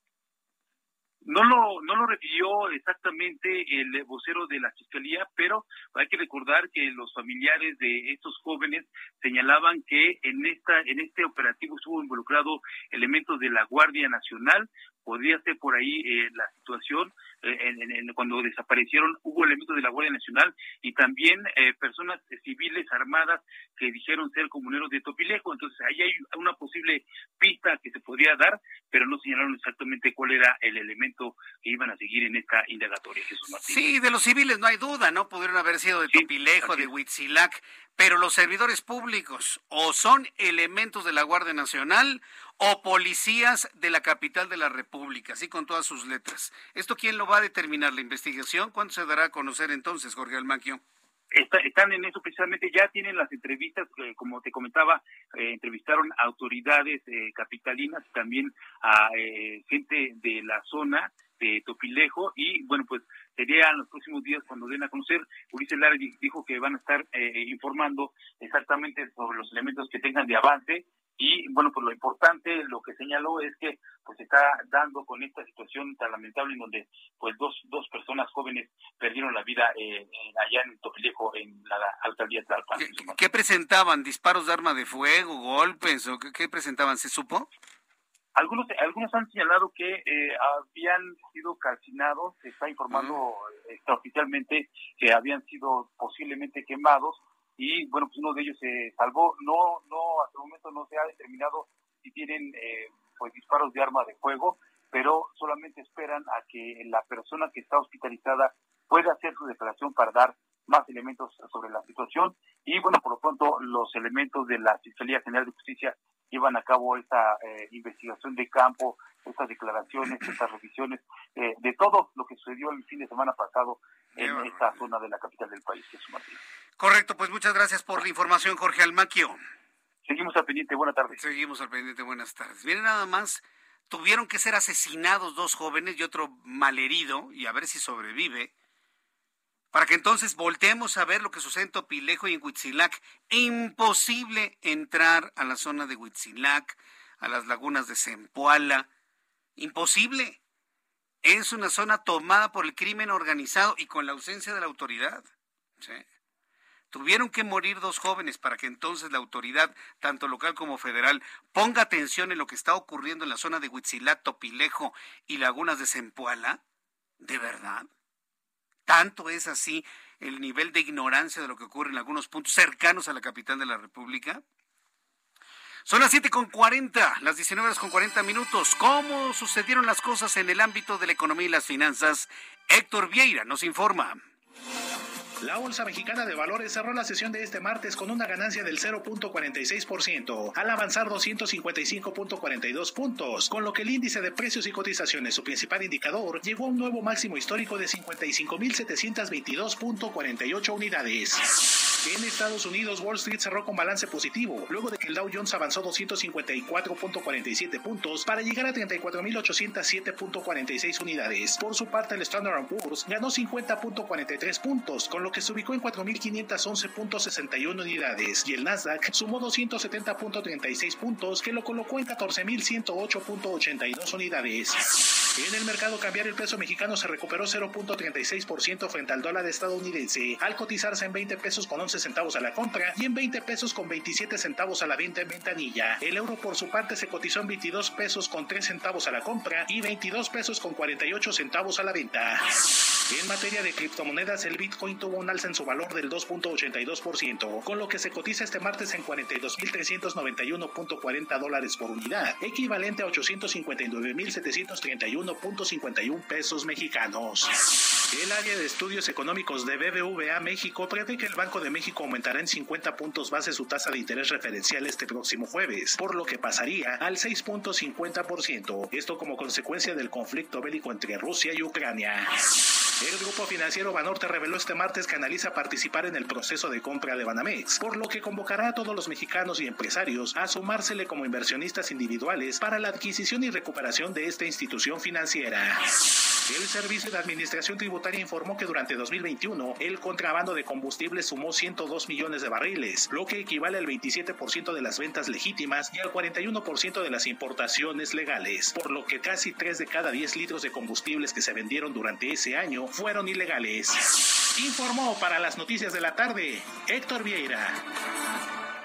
Muchas gracias por la información a mi compañero Héctor Vieira con todos los detalles, con todo lo ocurrido en las últimas horas en materia de economía y finanzas. Quiero enviarle un caluroso abrazo a nuestros amigos que nos escuchan en Chicago a través del 102.9 de FM. Eh, me están enviando mensajes de amigos que en el tránsito a lo largo de carreteras y autopistas en la Unión Americana ya se acompañan con las noticias del Heraldo. Y eso me da un enorme, enorme gusto de verdad. Gracias amigos que nos escuchan en todo eh, Illinois, porque la, señal poderosa de Now Media pues cubre prácticamente todo el estado, pero principalmente la ciudad de Chicago. Que por cierto, fíjese, de las cosas ahí en Chicago se está informando que vuelve la gasolina gratis en Chicago. El ex candidato alcalde regalará un millón esta semana. Imagínense, allá en Chicago están regalando eh, gasolina y a los amigos que nos escuchan allá, pues les invito a que me den su comentario a través de arroba Jesús Martín MX, arroba Jesús Martín MX, de las notas y de las noticias que nos llegan desde Chicago. ¿sí? Y bueno, pues informarle también que eh, hay fuertes vientos en zonas del centro de Texas como pronóstico del tiempo para este miércoles y para este jueves para los habitantes tanto de la ciudad de Houston como para la ciudad de San Antonio. Se está informando que se mantengan fuertes vientos con ráfagas de hasta 45 millas por hora con riesgo de incendios forestales. Según la información que están dando a conocer las fuentes informativas con, del medio ambiente, están dando a conocer que estos fuertes vientos en la zona entre entre Houston y San Antonio tienen un elevado riesgo de generar incendios forestales. Las temperaturas máximas estarán en el rango de los 70 grados Fahrenheit para las próximas horas. Saludos amigos en los Estados Unidos, me da un enorme gusto el que se encuentren con nosotros. Bien, el reloj en el centro de México, 7 con 44, las 19 horas con 44 minutos, hora del centro de la República Mexicana. Eh, vamos a entrar en comunicación en estos momentos con, nuestro, con Luis Ramírez. Luis Ramírez, él, pues como usted lo conoce, Luis Ramírez es de Mundo Inmobiliario. Y bueno, pues lo hemos invitado para saber, ¿hay alguna afectación de la guerra entre Ucrania y Rusia para el sector inmobiliario, pues no nada más de México, sino a nivel mundial? Estimado Luis Ramírez, qué gusto saludarte, bienvenido, muy buenas noches. Querido Jesús Martín, igualmente muy saludarte, muy buenas noches. Sin duda, sin duda hay una afectación. ¿Hay una afectación? Eh, pero por supuesto, y es que incide directamente, querido Jesús Martín, en los precios del acero, por ejemplo. Claro, el precio del petróleo, el precio de la gasolina afecta toda la cadena de suministro. Pues, ¿Sabes qué? Te voy a volver a marcar porque no, no, te estás escuchando claramente en FM. Este, déjame marcarte nuevamente, estimado Luis para, para poder, sí, para volverte a, enlazar. Me dicen que estás en Brasil, ¿verdad? Sí, andamos por acá eh, justamente ah. conociendo el sector inmobiliario. Con razón, con razón te escucho un poquito lejos. ¿En qué ciudad estás de Brasil? ¿Estás en Sao Paulo? Sí, correcto, en Sao Paulo, una ciudad, por cierto, vibrante, una ciudad que tiene muy intensa. un inmobiliario tremendo. Sí, conocemos a Sao Paulo y la verdad es que vibra mucho. Bueno, continuemos con, con, la plática. Entonces, son los insumos, los elementos para la construcción de la vivienda que se están encareciendo, lo que puede también tener estos efectos inmobiliarios en nuestro país. Entonces, Luis, por la guerra Ucrania-Rusia. Totalmente, totalmente. Se han incrementado los precios del acero en los últimos eh, seis meses, que por supuesto eh, la guerra Ucrania tiene eh, menos de un mes y ha incidido en un porcentaje, pero bueno, eh, menor, pero sin embargo ya eh, suma en acero un crecimiento entre el 20 y el 40%. Y la previsión es que se dé incluso un 10 o 15% más por esta guerra. Y decía yo que, bueno, pues también la parte de la cadena de suministros, otro tema es el dólar eh, y esta volatilidad mundial en las economías que hace que pues el intercambio de productos tenga aumentos en, en el costo eh, en sus costos y bueno, evidentemente pues esto afecta a los inmuebles, sin duda la inflación también, querido Jesús Martín, la inflación que ya traíamos más la generada por la misma guerra en Ucrania traerá como consecuencia que suban los precios de los inmuebles. La gente que nos escucha en la Unión Americana, por ejemplo, de San Antonio, esperemos que no les vaya tan mal eh, en, esta en esta época con estos vientos, pero una ciudad un poquito al norte San Antonio, hablo de Austin, eh, el precio de las rentas, el precio de las rentas se han eh, prácticamente igual, 80% arriba en los últimos cuatro o cinco meses. Entonces, todo esto producto de la inflación, por supuesto, del aumento en el precio de las viviendas en la Unión Americana, pero también en México van a aumentar sin duda. Eh, las viviendas ya hay algunas zonas en las que están aumentando las rentas y, por supuesto, la vivienda nueva. Eh, obviamente la usada pues ya se construyó, ya se construyó con materiales que se compran más económicos y a lo mejor ahí puede estar, para quien quiera comprar hoy un inmueble, a lo mejor ahí puede estar la oportunidad. Pero sin duda, los inmuebles nuevos en México y en los Estados Unidos y en el mundo en general van a tener un aumento este 2022 de cuánto, pues por lo menos el 10-20%, y eso indica que el momento de hacer una inversión inmobiliaria es ahora, porque además, dicho sea de paso, querido Jesús Martín, pues hay que recordar que desgraciadamente también la economía está eh, trayendo como consecuencia que las personas no puedan comprar una casa y lo que están haciendo es buscar un inmueble en renta, en arrendamiento. Entonces, eh, pues el que tiene un poco de capital ahora puede invertir y vivir de las rentas, creo que es lo más eh, deseable como eh, quisiéramos todos vivir de las rentas. Y esto, por cierto, hacemos en mi compañía en México, en España, en Estados Unidos, vive de las rentas.com, en esta compañía que en la que identificamos edificios con altas rentabilidades y luego los administramos nosotros para que nuestros inversionistas solo tengan que cobrar cada mes. Eh, sería buenísimo, querido Jesús Martín, que todos pudieran tener un ingreso permanente y que además crezca, crezca con la inflación. Los inmuebles, el activo más resiliente, sin duda. Sí, qué, bueno que aún con todo el problema económico que tenemos en México, los bienes raíces siguen siendo la opción, sigan siendo la mejor inversión, sigan siendo las, eh, las cosas que compramos de mayor plusvalía y que además nos pueden, a través de la renta, dejar un, importante dividendo mensual. Y, qué bueno que siga siendo así. Yo creo que de, todo lo que hemos vivido y hablado de economía y finanzas personales, esto de los bienes inmuebles me parece muy interesante. Entonces, a saber, ante el incremento que vendrá en los próximos meses, es el momento para comprar un bien inmueble, una casa, un departamento, un terreno, para luego poderlo rentar. ¿Esa es la idea, Luis? Sí, totalmente. Yo ahora la tierra, por supuesto, es una apuesta a mediano y largo plazo. También habría que comprar tierra y esa se puede estacionar ahí, pero comprar un inmueble ya eh, construido para poder luego ponerlo a la renta. Y también esto no es en cualquier lugar. Creo Jesús Martín, no podemos hablarlo de manera generalizada. Hay que identificar las ciudades como San Antonio, por cierto, que es una de las ciudades a las que están llegando más de 100 familias todos los días a vivir de estados más caros, ¿no? De estados como California, pero también mexicanos que migran y gente de, muchos países. Entonces esto hace que eh, pues tenga una muy buena plusvalía. Ciudades como Monterrey en México, como Tulum, que se espera, que acaban de inaugurar apenas el aeropuerto en Felipe Ángeles, pero viene el de Tulum, que le va a dar a la zona un impulso extraordinario. Así es de que creo que ahí es ahí donde hay que poner las lentes de inversionista y comprar un inmueble con ganas de, de, invertir, no con un inmueble con la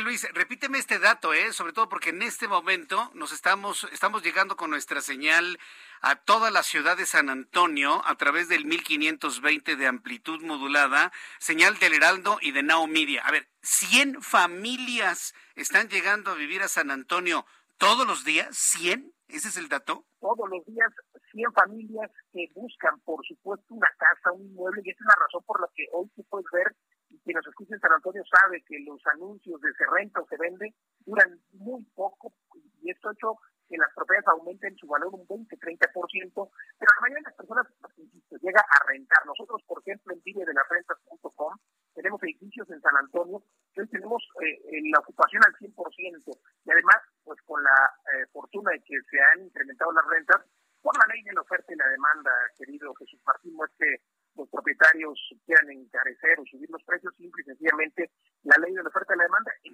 tú decías que los inmuebles son extraordinarios, pues sí, todos hemos escuchado la historia de la abuelita que se compró un inmueble y que resulta que lo compró en un peso y hoy vale 20 o 30 millones. Pero otra vez hay que saber dónde, porque no todas las ciudades están teniendo estas plusvalías, no todos los lugares. Regresándonos un poco a México, pues bueno, tenemos en, la, en nuestra Ciudad de México que tiene, por supuesto, buena plusvalía, pero no todos los niveles, ¿no?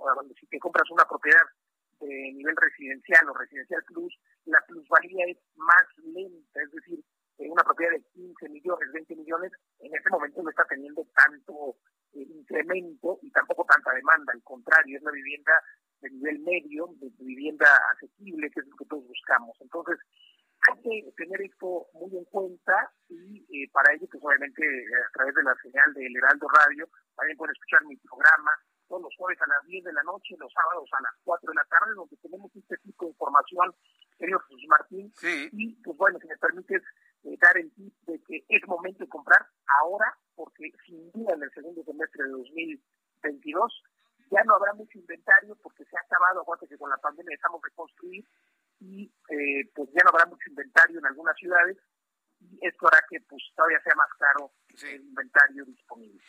Luis, eh, Luis Ramírez de Mundo Inmobiliario, muchas gracias por estos minutos para el auditorio del Heraldo Radio. Muchas gracias, gusto en saludarte, te escuchamos en la próxima. Un abrazo. Abrazo, que te vaya muy bien. Luis Ramírez, Mundo Inmobiliario, qué buen dato, ¿eh? Si usted tiene, estaba pensando en comprar un bien inmueble, estaba comprando, pensando en comprar ese departamento, estaba usted pensando en comprar esa casa, porque tiene la idea de pues invertirlo ahí para que su bien, para que su ahorro crezca, además de que crece en plusvalía en este momento, estaría buenísimo para rentar. Acérquese con Luis Ramírez de Mundo Inmobiliario aquí en el Heraldo Radio, le va a dar más información sobre de qué manera puede rentar de manera eficiente su departamento o su casa. Son las 7.54. Mire, antes para de, despedirnos, hay, tengo una discusión en estos momentos en YouTube. Me están preguntando que por qué en Flight Radar, en Flight Radar, no hay vuelos que se registren en Santa Lucía. En este le voy a explicar por qué y no son palabras mías. Son palabras de María Larriba, controladora aérea, que estuvo con nosotros el día de hoy junto con mi amigo Carlos Alarraqui. Estuvimos platicando el día de hoy. ¿Sabe por qué no hay en este momento vuelos en Santa Lucía? Porque la operación en Santa Lucía solamente puede ser de 8 de la mañana hasta las 5 de la tarde, nada más, con luz de día. En el momento que cae la noche es imposible. ¿Sabe por qué? Porque todas las operaciones de despegue y aterrizaje, nos dijo María Larriba, son sin instrumento, solamente con el ojo del piloto, porque debido a la orografía es imposible utilizar los altímetros de manera eficiente. Ojo con esto, ¿eh? Y no lo digo yo, lo dice una experta en aeronavegación, María Larriba, que la voy a invitar en estos días para que platique aquí en el Heraldo Radio. Ya me voy, muchas gracias. Mañana a las 2 por el 10, 6 de la tarde, Heraldo Radio. Esto fue las noticias de la tarde con Jesús Martín Mendoza. Heraldo Radio 98.5 FM, una estación de Heraldo Media Group, transmitiendo desde Avenida Insurgente Sur 1271, Torre Carrachi, con 100.000 watts de potencia radiada. Hey, it's Paige DeSorbo from Giggly Squad. High quality fashion without the price tag. Say hello to Quince. I'm snagging high-end essentials like cozy cashmere sweaters, sleek leather jackets, fine jewelry, and so much more. With Quince being 50 to 80% less than similar brands And they partner with factories that prioritize safe, ethical, and responsible manufacturing. I love that. Luxury quality within reach. Go to quince.com slash style to get free shipping and 365 day returns on your next order. Quince.com slash style.